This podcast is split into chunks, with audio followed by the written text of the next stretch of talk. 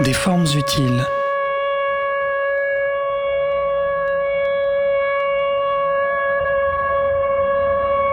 L'art et ses récits. Une émission proposée par Fabiola Bodoy.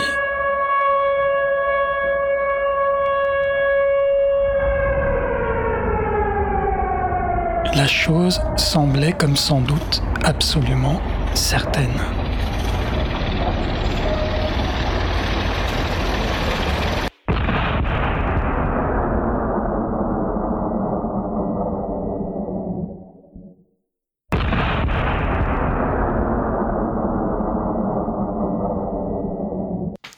Nous sommes sur Radio Cause Commune 93.fm et vous écoutez des formes utiles, l'art et ses récits. Je suis en compagnie de mon invité Emmanuel Fillon. Bonjour Emmanuel, euh, je suis toujours heureuse de te voir et maintenant de pouvoir ajouter un volet à notre rencontre dans cette nouvelle euh, émission des formes utiles. Tu abordes le monde par le biais de la poésie, l'espace en éclaireur. Dans ton travail, dans ce que tu appelles des appareillages, pierre, plumes, bois flottant, des formes primaires du paysage que tu as glané, cherché, trouvé, compose une partition, un texte, dis-tu, comme preuve peut-être ou empreinte d'une rencontre ou d'un passage. Instrument pour qualifier et non pas pour mesurer, ai-je lu dans un article te concernant. Et je rajouterai qualifier peut-être la fugacité de l'espace, l'étendue du temps. J'ai pensé à un dialogue qui prendra tantôt les sinuosités d'une côte, tantôt se ramifiera comme un estuaire, qui cheminera selon un dessin qui lui soit propre, en tout cas affranchi de la chronologie, pour chercher la généalogie d'une intention. Je commencerai avec quelques vers de ce qui semblait être le premier poème de Blaise la légende de Novgorod, de l'or gris et du silence.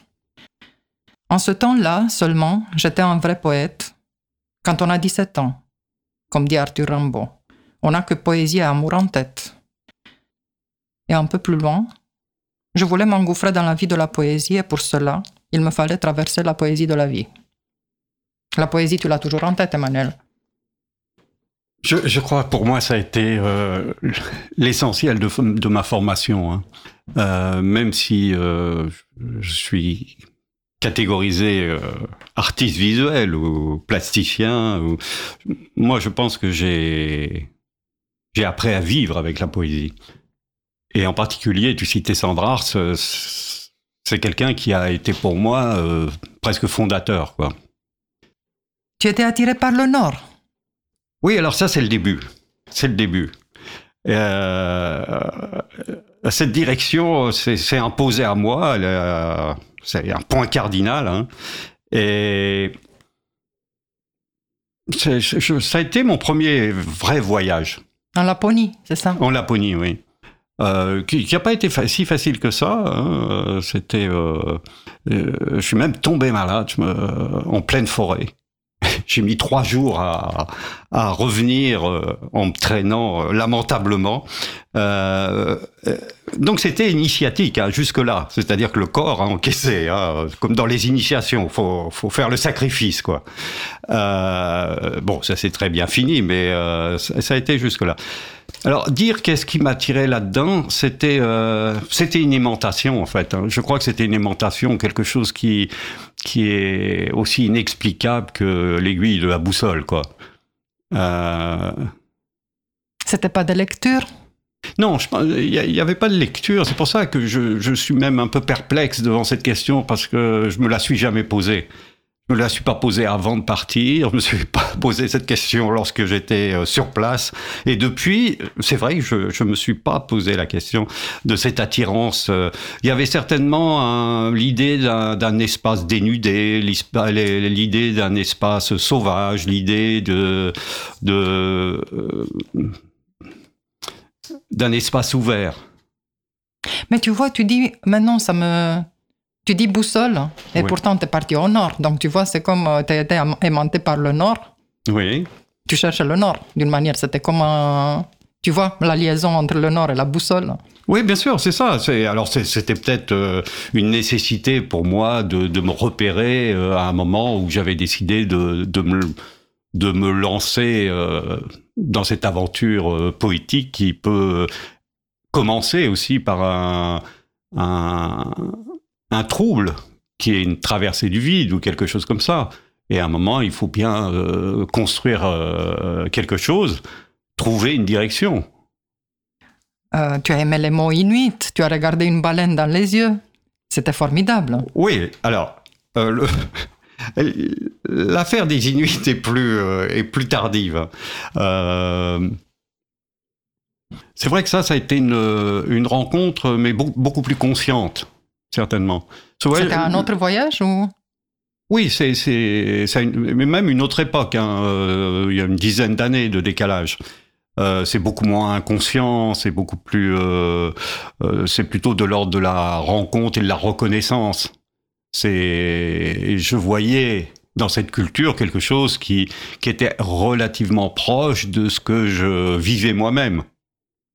Alors, euh, et puis, et puis, il y avait des, des rencontres intéressantes. Je pense à, à une rencontre qui, avec une femme inuite qui s'est pas fait du tout à, euh, au Canada ou qui s'est fait à Paris curieusement.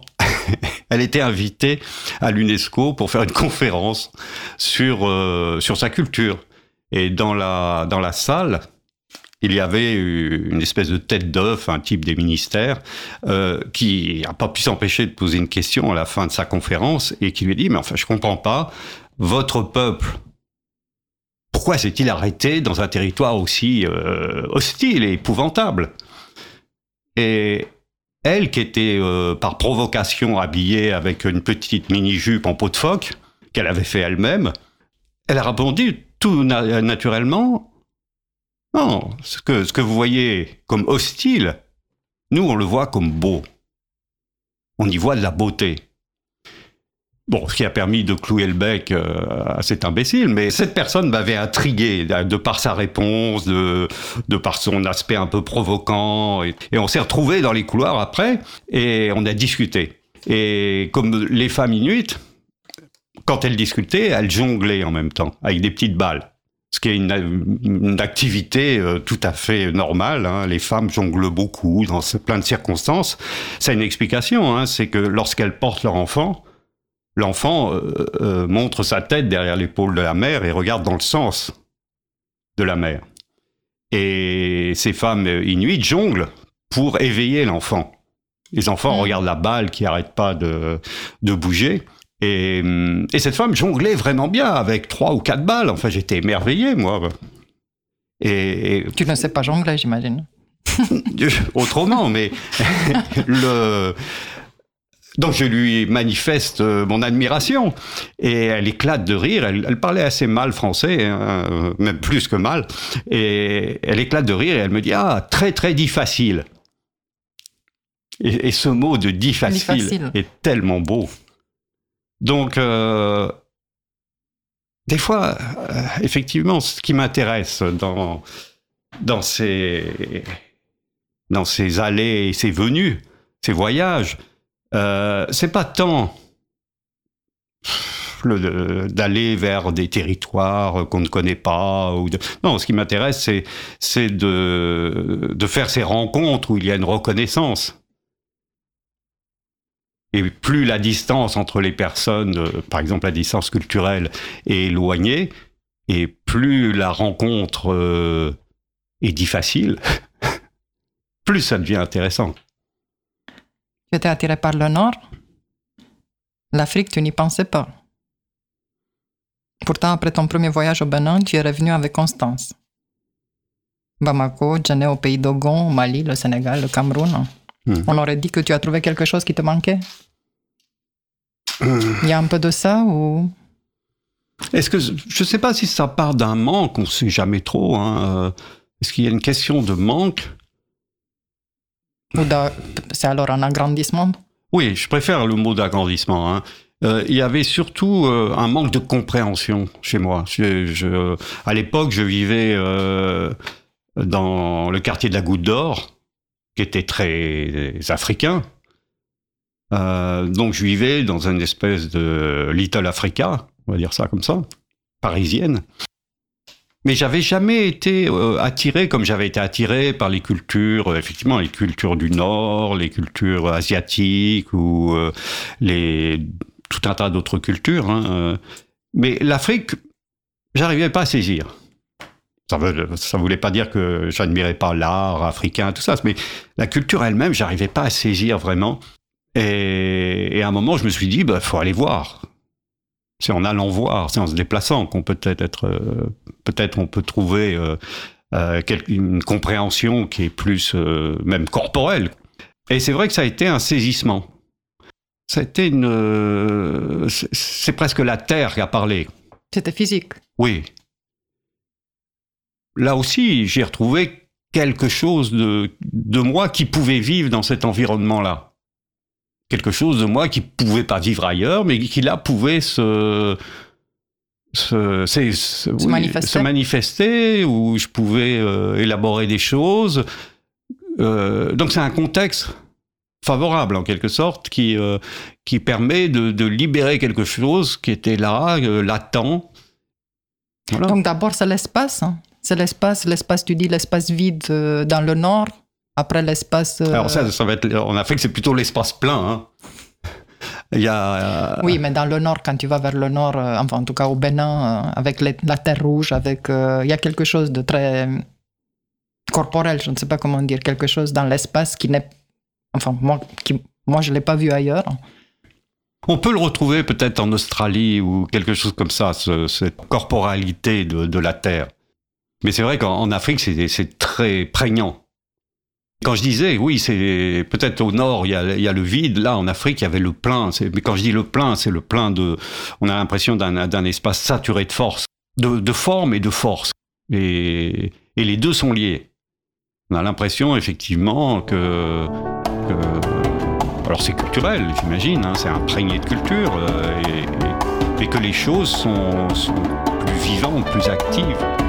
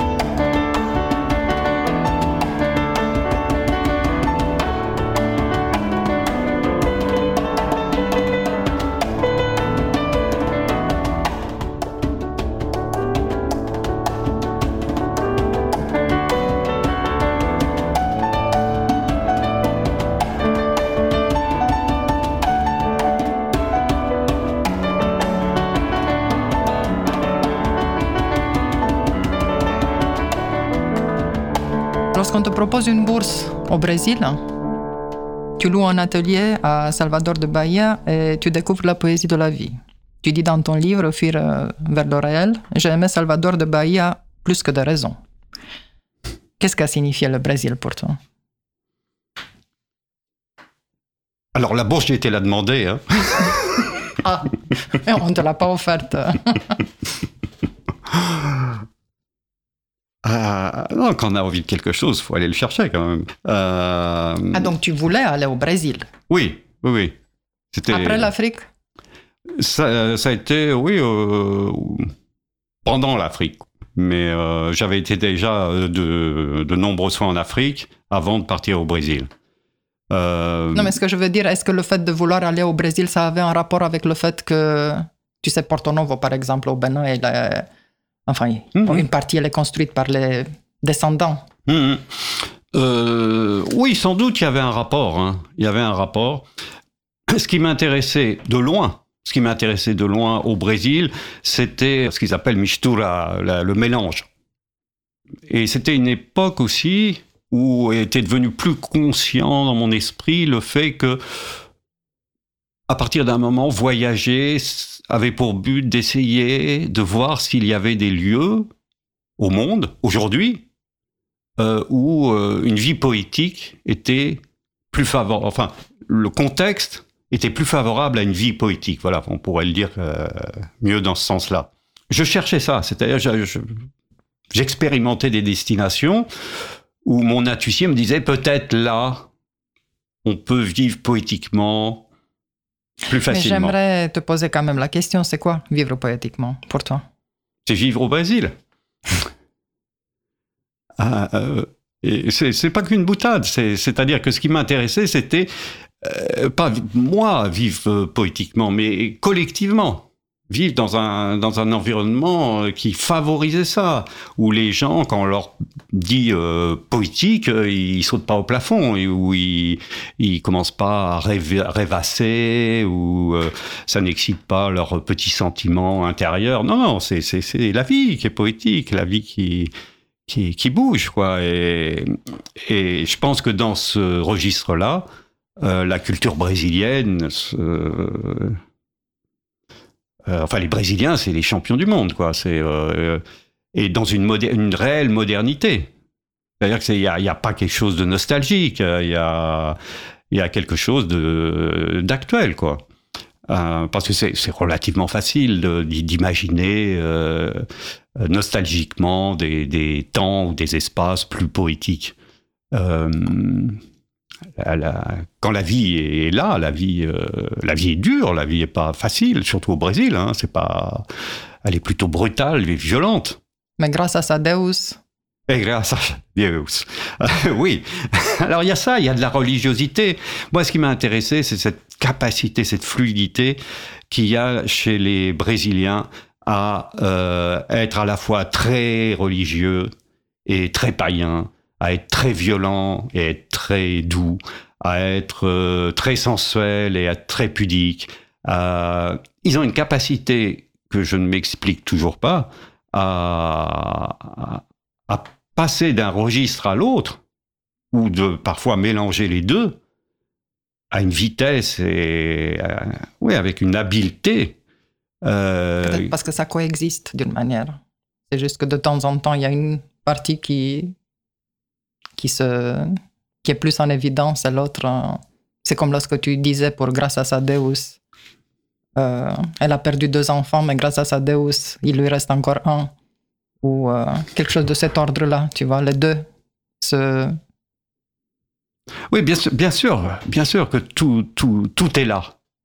Mais comment faire vivre avec rapidité, avec, avec une certaine harmonie malgré tout?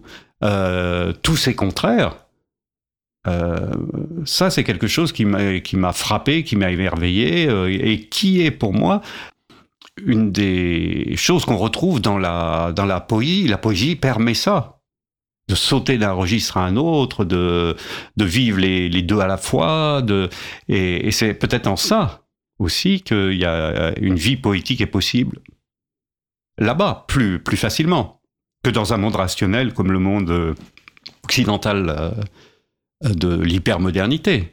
Euh, alors ça, oui, c'est vrai que ça m'a... Je crois que j'ai appris ça. J'ai appris... J'ai appris plusieurs choses là-bas. J'ai appris aussi... Mais ce qui m'intéresse aussi, c'est d'expérimenter des, des... Les cultures inventent des, des, sentiments qu'on ne connaît pas parfois. Par exemple, la saudade qui est au Brésil beaucoup moins tragique. Mais c'est ce que j'ai voulu dire. Tu disais qu'il n'y a pas l'idée de nostalgie. Pourtant, il y a la saudade. C'est pas pareil. C'est pas pareil. C'est pas la saudade portugaise. Pas, pas exactement, non. C'est, c'est tropicalisé. C'est à la brésilienne. Et c'est beaucoup plus intéressant. Parce que, effectivement, il y a cette nostalgie qui est euh, un sentiment qui n'est pas vu négativement, mais où il peut y avoir une certaine tristesse. Simplement, cette tristesse est accompagnée d'un sentiment un peu euh, qu'on peut connaître, c'est-à-dire que étant triste, on se sent vivant. Oui, je vois. Cette, traversée de la tristesse fait que on se sent euh, euh, vivant, et ça, c'est ça permet d'avoir une vitalité en plus. Donc c'est il y a à la fois la tristesse et, la vitalité qui est déclenchée. C'est ça la saudade. Et c'est tant qu'on ne sait pas que ça existe, on, a, du mal à le, créer chez soi, hein, euh, en soi plutôt. Et, ça, ça a été en particulier une découverte intéressante pour moi. Parce que ici, la nostalgie est vécue comme, euh, quelque chose de, très négatif. Enfin, si vous dites que vous êtes nostalgique, euh, on vous dit, bon, bah, prends des médicaments, tu es au bord de la dépression. Ou alors, tu, tu, es, tu es pas positif, tu es pas. Alors que la nostalgie est un- l'un des sentiments euh, extrêmement beaux qu'on peut, euh, qu'on peut ressentir. Bon, je dirais que la nostalgie aujourd'hui, peut-être ici, elle est perçue ainsi. Je ne sais pas s'il y a 100 ans, elle était perçue de la même manière. hein. Oui, Je pense que le- la société change hein, bien sûr. et on ne sait pas trop comment s'adapter à... On élimine certaines choses hein, qui semblent nous empêcher de vivre. Oui. Je pense qu'on est dans une espèce de, de présentisme qui se prête pas à regarder en arrière. quoi. Certainement. Mais la nostalgie, c'est pas regarder en arrière, c'est faire revivre des choses aussi. Je me rappelle aussi le passage dans ton livre où tu pars à l'aveugle faire un détour de 700 km, hein, juste pour la beauté d'un nom dans des contrées inhospitalières pour le Feliz Deserto. C'est Ah. ça qu'il s'appelait, il me semble. Tu pensais même à une catégorie, la topo poétique, hein, je- toujours de ton livre, et à un nom, le topo-poème, qui aurait comme définition précipité poétique de la réalité vécue d'un lieu. Ah, J'étais en forme quand j'ai écrit ça. hein. Oui, c'est c'est- Le précipité poétique de la réalité vécue d'un lieu. Ouais, j'ai j'ai toujours été sensible au, au nom des lieux. hein. Et quand il n'y avait pas de nom de lieu ou qu'il me, il me plaisait pas, euh, j'en ai inventé un. Euh, J'ai vu celui qui est très long, euh, que je ne pourrais pas reproduire, je ne l'ai pas noté. Inu- Inuit, tu as dit. Il y avait un nom qui faisait quelque chose comme 25 lettres, hein, qui était... Ah oui, j'ai pu l'écrire, mais j'arriverai pas à le, re- à le redire. C'est une langue agglutinante, alors il y a, y a- il y a plein de, de syllabes qui s'accrochent les unes aux autres. C'est c'est très difficile de, de s'en rappeler. hein. Oui, cette sensibilité au nom. Par exemple, encore il y a quelques jours, j'étais dans un endroit qui, a priori, euh, n'est pas très poétique, celui-là, euh, mais beau quand même, hein, très beau. C'était, euh, J'étais à Saint-Jean-Cap-Ferrat euh, qui est aujourd'hui, euh, je crois que c'est un, des endroits les plus chers au monde, euh, euh, avec des villas et des oligarques russes. Euh, Mais bon, ça reste très beau. La côte reste très belle, la lumière est très belle. Et j'ai fait des recherches comme ça. Et Saint-Jean-Cap-Ferrat, avant de s'appeler Saint-Jean-Cap-Ferrat, ça s'appelait les Bandites. Hmm. Et là, ça t'intéresse plus. Là, ça m'intéresse plus déjà. Euh, les bandites. euh, en fait, les, les bandites, c'était des pâturages hein, où on amenait les moutons euh, euh, à la fin de l'été. Effectivement, si je marche sur un- une terre qui s'appelle les bandites ou une terre qui s'appelle Saint-Jean, euh, c'est pas pareil. Mes pieds euh, s'appuient pas pareil sur la, terre et mon esprit marche pas de la même manière. Et pour en venir à la question, c'est quand j'ai vu sur une carte euh, du Brésil un lieu qui s'appelait Feliz Deserto, qui est euh, donc je sais pas, un désert heureux, un désert joyeux, hein, c'est ça. Euh, je me suis dit, faut y aller. Bon, sauf que quand j'ai commencé à regarder, euh, c'était oui 700 ou 800 kilomètres à faire sur des routes euh, pourries. Hein.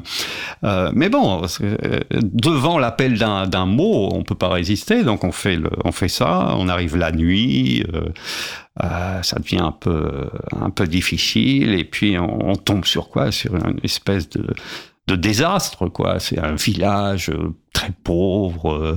Euh, euh, qui vit la- l'économie locale, c'est les huîtres. hein. Ils ramassent des huîtres dans les mangroves. Euh, et d'ailleurs, quand on arrive, il y a une place avec une, une gigantesque huître en béton. C'est pas vraiment un désert. Non, Ah. pourquoi Oui. désert? Parce qu'il y a des dunes.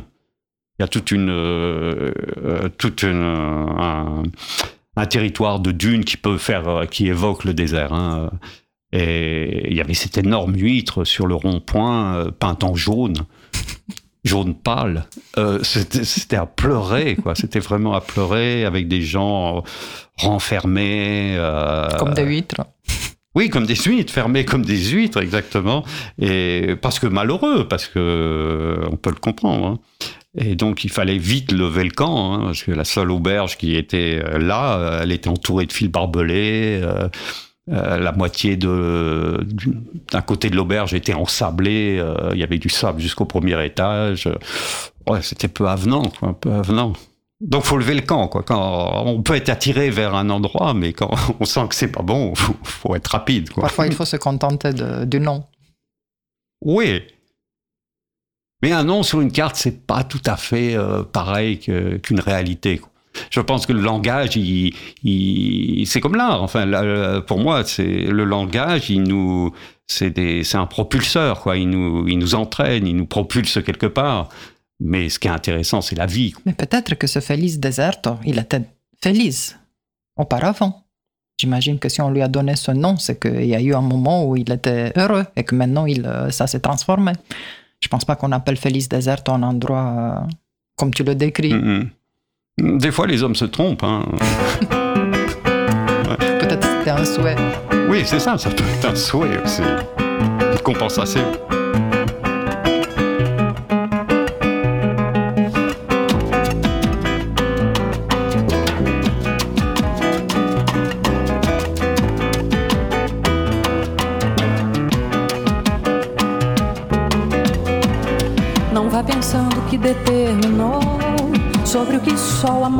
Pode saber.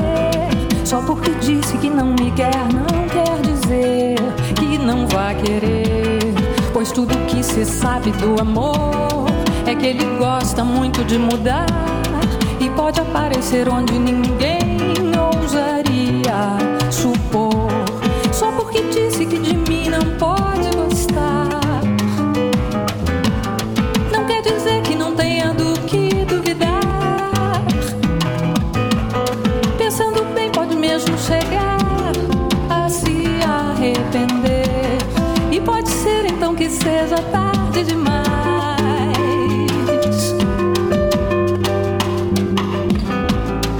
vá pensando que determinou sobre o que só o amor pode saber.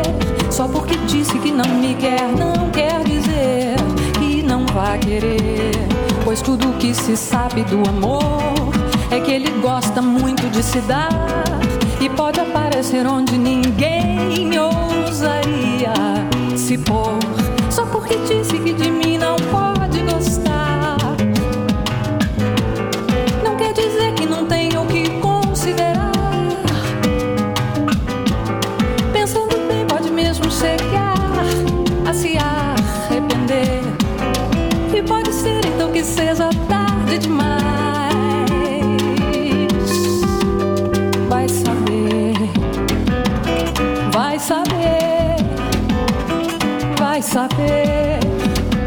vai saber, vai saber, vai saber, vai saber, vai saber. Não vá pensando que determinou sobre o que só o amor pode saber. Só porque disse que não me quer, não quer dizer que não vai querer. Pois tudo que se sabe do amor é que ele gosta muito de mudar e pode aparecer onde ninguém ousaria supor. Só porque disse que de mim não pode gostar. Não quer dizer que não venha reconsiderar. Pensando bem, pode mesmo chegar a se arrepender. Seja tarde demais. Vai saber,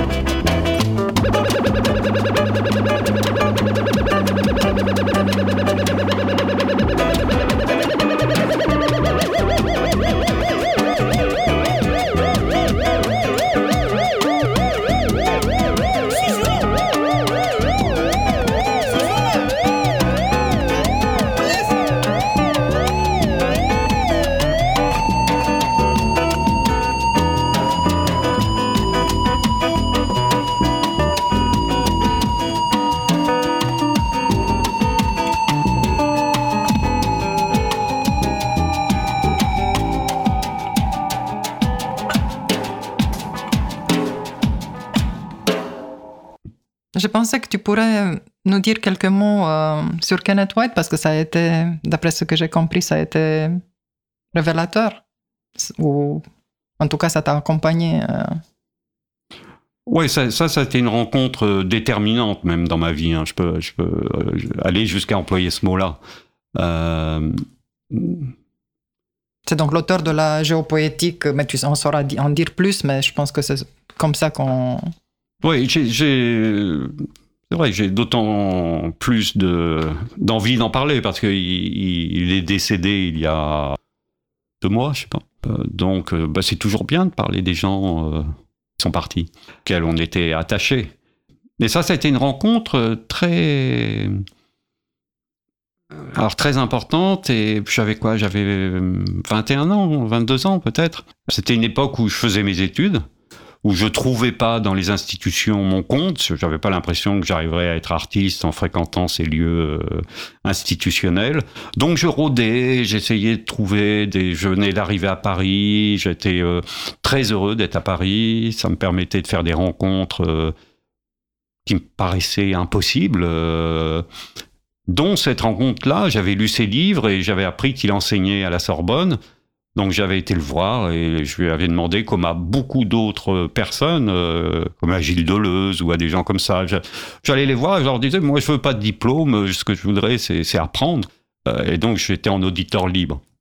Alors évidemment, quand on arrive comme ça, généralement ces gens-là, ils vous prennent en affection parce qu'ils se disent, euh, vraiment lui, il ne demande rien, il, doit s'intéresser à ce qu'on dit. Et donc pendant une année, j'ai suivi euh, ses cours. Lui, euh, il le faisait un peu de manière clandestine, c'était des cours un peu clandestins parce que je crois qu'il était embauché pour faire des cours d'anglais dans, une fac, mais en fait il n'en tenait pas compte, c'était un cours de poésie contemporaine. Bon, c'était une époque aussi de liberté, hein, euh, où les gens arrivaient encore à trouver des espaces de liberté. Euh, c'est pas sûr que ça soit encore très possible aujourd'hui, j'en sais rien. Euh, toujours est-il que ça a été une année, pour moi, vraiment formatrice et pas seulement émerveillante. C'est-à-dire que je crois qu'il lui-même était dans une période très créative. Et puis, Il avait une revue? Non, ça a été plus tardif, Ça a été ça. plus tard. oui. Non, non, là, je pense que c'était un moment où vraiment son œuvre se construisait et il était dans un, oui, dans, dans un moment très, très créatif, avec une vitalité, avec euh, un charisme très, très fort, une générosité aussi énorme. Et donc là, il, il m'a ouvert mille portes euh, en, en une année, quoi. Moi, j'avais du travail pour une vie après. C'est vrai que je- bon, j'avais fait ce que j'avais pu pour être à peu près cultivé, mais euh, j'étais pas quelqu'un de très cultivé. Et là, d'un seul coup, euh, tout s'ouvrait d'un seul coup. quoi. C'était merveilleux. Quoi. Le monde devenait large, grand, immense même. Et Donc, tu as commencé à lire euh, les ouvrages dont il parlait. oui, c'est ça. Hmm. Il y avait des noms d'auteurs qui sortaient. Et, euh, c'est comme ça que j'ai pu découvrir euh, des gens comme Gary Snyder, comme euh, Whitman, comme c'est très axé sur la poésie anglophone et américaine. Il Et- était anglais, Lui, il est originaire d'Écosse, écossais. écossais, oui. Et donc ça, ça, ça a été... Alors au bout d'un an, j'ai senti un peu qu'il y avait aussi un danger à ça, euh, c'est-à-dire que Tu euh, as été vi- inspiré. euh, oui, c'est ça. C'est que mm, rien ne pousse au pied d'un grand chêne, comme disait. Euh, Brancusi. Bran- voilà. Donc, au bout d'un an, j'ai levé le camp et j'ai continué à travailler. hein. Et je sais pas, une dizaine d'années après, je l'ai croisé par hasard à Paris, à un moment où il voulait, il avait ce projet de, de fonder un institut international de géopolitique. Tu Et- peux dire deux mots, peut-être, sur la géopoétique? Oui, Donc quand on s'est rencontrés, il a évoqué ça, on a été boire un verre, euh, et, et, moi je lui ai dit, ouais, ok, je suis ton homme, j'y vais. Euh, alors c'était quoi le projet, c'est, cette notion? Donc c'est un, espèce de concept un euh, fédérateur autour bah, de cette notion. Géo, bah, c'est la Terre, et poétique, euh, bah, c'est le logos, trouver un langage, trouver euh, une relation nouvelle à la Terre. Donc c'était dans le début des années 90, si je ne m'abuse. Euh, le monde n'était pas du tout prêt à recevoir ça. Hein. Aujourd'hui, certainement que ça, aurait un écho très différent. Hein. Tu veux dire un rapport bienveillant à la Terre? Alors, bienveillant, moi j'aime pas ce mot-là, mais euh, d'essayer de, à la fois de déconstruire notre relation euh, moderne à la Terre, mais pas, pas passer son temps à ça, surtout faire une proposition, et une proposition d'ordre poétique. Qu'est-ce que ce serait qu'une relation poétique à la Terre? C'était ça la question. Alors il y avait tout un travail à faire de, reconstruire euh, une histoire, enraciner cette notion. Parce que amener un concept nouveau, c'est une chose, mais il faut l'enraciner quelque part. Donc il y avait tout un, historique à reconstruire en dehors de ce que lui appelait l'autoroute de l'histoire.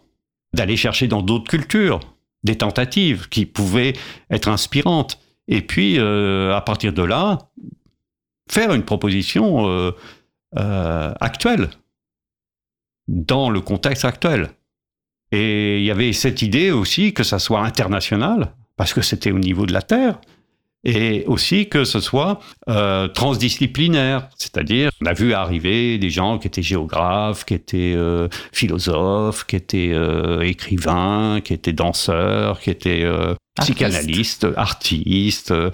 Un certain nombre de colloques ont été organisés autour de cette notion. Il y a eu des ateliers dans certains pays qui ont été mis en place. Il y a eu une revue qui a été créée avec plusieurs numéros ce qui est déjà pas mal pour une revue. Hein. Et donc ça a été une aventure collective. À un moment où le collectif était euh, était pas non plus en odeur de sainteté. Hein. On a eu des mouvements parce que je crois que dans la tête de Kenneth White, il y avait euh, ce qui s'explique par son âge aussi, euh, sa génération, il y avait ce modèle du surréalisme. Mais dans les années 90, il y avait les artistes ou les créateurs étaient des gens, euh, des individus indépendants. Il n'y avait pas d'idée de, de, groupe. De groupe ouais. Et ça, c'était euh, un peu il y avait un côté inactuel à ça. Et ça, ça a été, ça a certainement été quelque chose de difficile à, à construire. Hein. Tu aimes le mot considérable? Il inclut une étendue et en même temps désigne ce qui est digne d'être considéré. Dans ton travail, tu prends les deux, tu prends le large et embrasses l'étendue pour prendre en compte et rendre compte de ce qui s'y trouve. Tes créations se font avec ce qui est déjà créé. Tu reconnais et prends en considération ce considérable, tu te considères alors, tu ne modifies pas, tu cueilles, tu ne modifies pas parce que ça serait perturber un ordre qui existe, tu, ça serait déranger la création qui te précèdent. Alors pour qu'on comprenne bien, effectivement, dans, les œuvres que je fais, j'utilise des éléments de la nature que je ne modifie pas. C'est un principe d'assemblage, d'appareillage. J'aime bien, bien aussi le mot d'appareillage parce que c'est à la fois partir et à la fois assembler. Hein. Appareillage, c'est plus, c'est plus complexe déjà. Est-ce que c'est... Non, ce qui m'intéresse, c'est surtout dans le fait de prendre des éléments euh, comme des pierres, comme des, plumes d'oiseaux, comme des, bois flottés ou je ne sais quoi, c'est de, considérer, et j'emploie le mot là directement sans m'en apercevoir, mais de considérer que ces, éléments sont déjà un langage. Ce sont déjà des éléments de langage. Il s'agit pas dans, c'est pas de la matière première. Je pourrais prendre une pierre et la tailler, et la considérer comme une matière première. Moi, ce qui m'intéresse, c'est les formes premières. Comme des formes de langage, ces, ces, ces pierres. Euh, euh, tu prenais un mot. Voilà, c'est ça. Et, et, que tout ça est compatible. Dans un espèce d'espéranto euh, un peu bizarre. Est-ce que ça fait langue? Je ne sais pas. Mais c'est euh, c'est comme le chuchotement du monde. Il y a le bruit du vent, les feuilles, il y a les bruits des oiseaux, il y a le bruit de la rivière, et tout ça se mélange dans notre oreille. Euh, on comprend rien, mais on, on, vit, on habite ce monde euh, sonore. Tous ces éléments, c'est du même ordre. Ils, sont là et ils créent presque un langage. Ils sont à considérer euh, en tant que tels, à mon avis. Alors, considérer, oui, c'est un mot qui, me trotte dans la tête depuis au moins six mois. Euh, euh, et dont j'arrive pas à me débarrasser. Il y a souvent ça, il y a des mots qui m'attrapent comme ça et qui, font leur nid dans ma tête. Et, je dois, je dois, je dois faire euh, avec ces mots-là considérable, c'est magnifique. Justement parce qu'il y a ça, c'est vaste et c'est à considérer. Considérer, c'est avec les étoiles, hein, c'est un beau mot. Hein. Tu as l'étymologie? Considérer? Oui. c'est avec les étoiles. Oui, c'était. Je pense que l'origine, elle est euh, dans le, les observations astronomiques ou quelque chose comme ça. Mais comment dire euh, Parce qu'on ne voit pas, on peut pas voir à la radio tes appareillages. Hein. Mm-hmm. Tu cueilles des pierres, mais c'est pas des pierres. Euh, tu dis c'est des simples cailloux. C'est ah oui, c'est pas des pierres précieuses. C'est pas des pierres précieuses, c'est pas des pierres semi-précieuses, c'est pas des pierres qui ont euh, quelconque, euh, une quelconque qualité euh, exceptionnelle. Oui, c'est vraiment de. Alors c'est vrai qu'ils ont fait un choix. alors des fois pour m'amuser, je dis je cueille ces pierres quand elles sont mûres.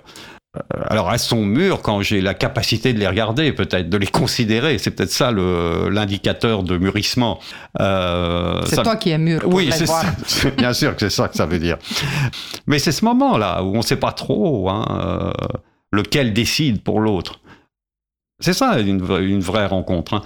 Et alors, il y a des amateurs de pierres. Hein. Il, y a, des amateurs, effectivement, de pierres rares. Euh, en Chine, il y avait beaucoup d'amateurs de pierres qui ressemblaient à des montagnes, euh, mais qui étaient très sophistiqués et, qui étaient vendus très cher. En fait.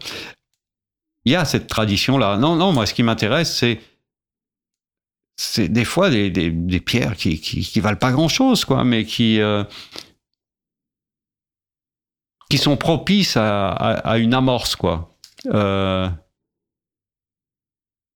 alors, il y a eu tout un moment, euh, un long moment, hein, où j'étais très, très attiré par ce monde minéral, où j'envisageais même euh, un. Je me disais que dans le futur, vraiment, lorsque il y aurait trop d'art, quoi, ça, ça deviendrait trop artistique je me réfugierai au bord d'une rivière et je finirai ma vie en devenant champion du monde de ricochet.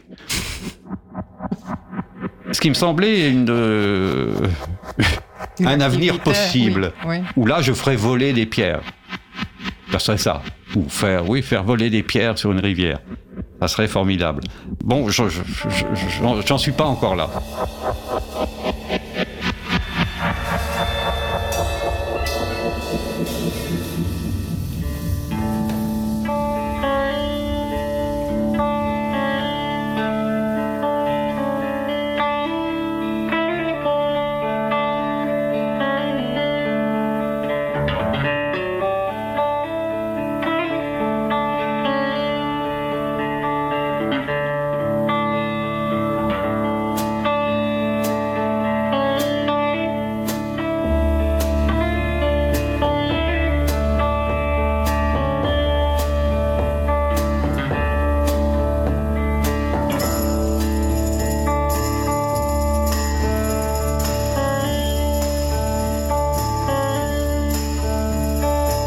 This is the end, beautiful friend. This is the end,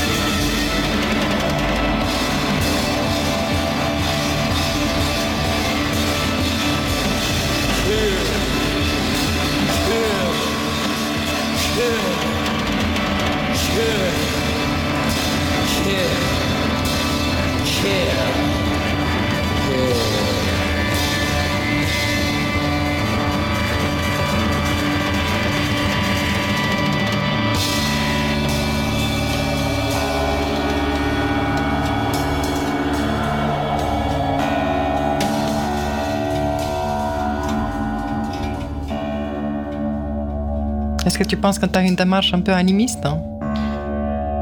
Ani- L'animisme m'a intéressé, hein, mais euh, je, je, suis- je suis pas indien, je suis pas, euh, euh, je suis pas africain, c'est pas ma culture. euh, Mais je pense qu'ici aussi, on a été tous à un moment donné ce qu'on appelle payant. C'est un peu ça, non? Sans doute que ça existait ici. euh, bah, je pense. Si on regarde les, les grottes de Lascaux, on imagine bien qu'il y avait quelque chose de cet ordre-là, même si on comprend pas bien de quoi il, s'agit. Euh, mais j'aurais du mal à projeter, à projeter des, des esprits dans les choses, quoi. Il y a trop de projections pour moi encore. Alors que Mais quand tu parles d'un mot, il n'y a pas un peu de ça? Quand tu pars sur les traces d'un mot, c'est comme un esprit, c'est comme s'il y a quelque chose qui est éveillé, euh, comment dire, un mot, c'est pas une lettre morte pour toi Ou un nom Ah, le langage, ah, c'est encore autre chose. Euh, non, je parle de l'animisme euh, qui, qui, projette dans les choses, dans un arbre, on, on va projeter un, un, esprit. Je sais pas si je suis dans le contexte shintoïste. Le, je vais voir des kami euh, dans, dans un arbre, dans une forêt, dans une colline. Ça, bon, je vois pas de kami. Hein, Et un os de goéland. Ou un os de goéland, oui. Alors, est-ce que Peut-être que ce que je sens, c'est qu'il n'y a pas de frontières et euh, de limites. Oui, de limites, de frontières, de, de, de, catégorisation entre le vivant et le non vivant, entre euh, je pense que toutes les choses, euh, qu'elles soient, je sais pas, euh, minérales, végétales, animales, euh, les nuages, les rivières, les collines, tout, tout, tout ça euh, fait le monde. Et tout ça est pris dans un flux, et pour moi, dans un flux poétique, auquel j'appartiens moi-même, auquel je participe moi-même. C'est peut-être ça. Alors, est-ce que ça aurait à voir avec un animisme? Peut-être, je sais pas. Mais euh, moi, je suis un matérialiste euh, avant tout, quoi. Euh, je, je, je, sais ma culture, je vais pas et je lui trouve des avantages, hein. mais c'est un, un, matérialisme plus, comment dire, euh, ouvert, voilà, matérialisme ouvert. tu as trouvé un concept, le matérialisme ouvert. Je ne vais pas l'élever jusque là. Walt Whitman dit pourquoi nos désirs? Pourquoi nos pensées dans la nuit? Pourquoi la présence de certains hommes, de certaines femmes bien précis à mes côtés fait-elle se dilater le soleil dans mon sang? L'espace, la géographie, une fascination pour les cartes, pour les lieux, pour les territoires, mais aussi pour les hommes de ces territoires, comme cette potière au bord du fleuve Niger qui t'aide à contenir la nuit, comme le peuple de Salvador de Bahia, mais aussi Nouméa et les artistes kanaks, les Landes ou l'arrière-pays du Languedoc, mais aussi le Japon, les côtes méditerranéennes te déplacer fait quand même partie de, ta pratique. Des simples cailloux, mais des simples cailloux de des endroits différents. -hmm. Comment on pourrait dire ça? C'est j'ai horreur du tourisme, hein, mais pour, pourtant j'adore partir. J'adore partir, j'adore être en mouvement. J'adore respirer autrement, j'adore euh, sentir le sol, euh, des sols différents sous mes pieds, j'adore euh, voir d'autres lumières. Euh, mais c'est, euh, comment dire, j'ai pas l'impression de, de dépaysement. C'est pas le dépaysement qui m'intéresse euh, le plus. c'est le mouvement qui m'intéresse le plus. Et c'est vrai que peut-être j'ai eu la chance d'appartenir à une génération, et vraiment je dis la chance, hein, où il était relativement facile de se déplacer, où le monde était plus sûr qu'aujourd'hui je crois que c'est une période historique incroyable euh, de facilité. Euh, Aujourd'hui, je suis pas sûr qu'on peut se déplacer comme je me suis déplacé moi. Euh... Je sais pas s'il est plus sûr, s'il était plus sûr ou c'est aujourd'hui qu'on est plus craintif. Oui, tu crois qu'il y a une vraie insécurité aujourd'hui qui n'était pas. Je, je, pense, oui. Alors, bien sûr que on, ça s'est doublé aussi, effectivement. Je, je, je peux le le comprendre d'une certaine augmentation de notre. Peut-être est-on plus craintif parce que. Euh, peut-être. J'aimerais tenter une boucle parmi les possibles. Ton enfance sur le bord de la Loire, ta vie de sauvage, dans le jardin familial, parmi les oiseaux, dans le potager d'un grand-père, ta proximité avec l'oncle Léon, cet être singulier, marginal, qui, de par euh, cette singularité, était un des héros de la famille, tu ne l'as jamais trahi. Si enfant, tu agrandissais ta présence au monde avec la rivière, les arbres, les jardins, les oiseaux et les histoires que tu te racontais, par l'art, tu as trouvé la manière de continuer à intensifier ton existence, à garder avec toi ce qui a amplifié ton rapport au monde. Il est important ce mot avec, au point où, même si tu n'aimes pas intellectualiser, tu réfléchis sur un concept, l'avectivité. Oui, alors ce, mot avec, il m'est très cher. Euh, parce qu'il il agit sur moi comme un mot de passe. Dans un monde où on est entouré de mots d'ordre, avoir un mot de passe, c'est peut-être une bonne chose. Ça serait l'objet d'une euh, prochaine rencontre, Emmanuel. Je te remercie d'avoir euh, été avec nous pour cette émission des formes utiles. Mais merci à toi.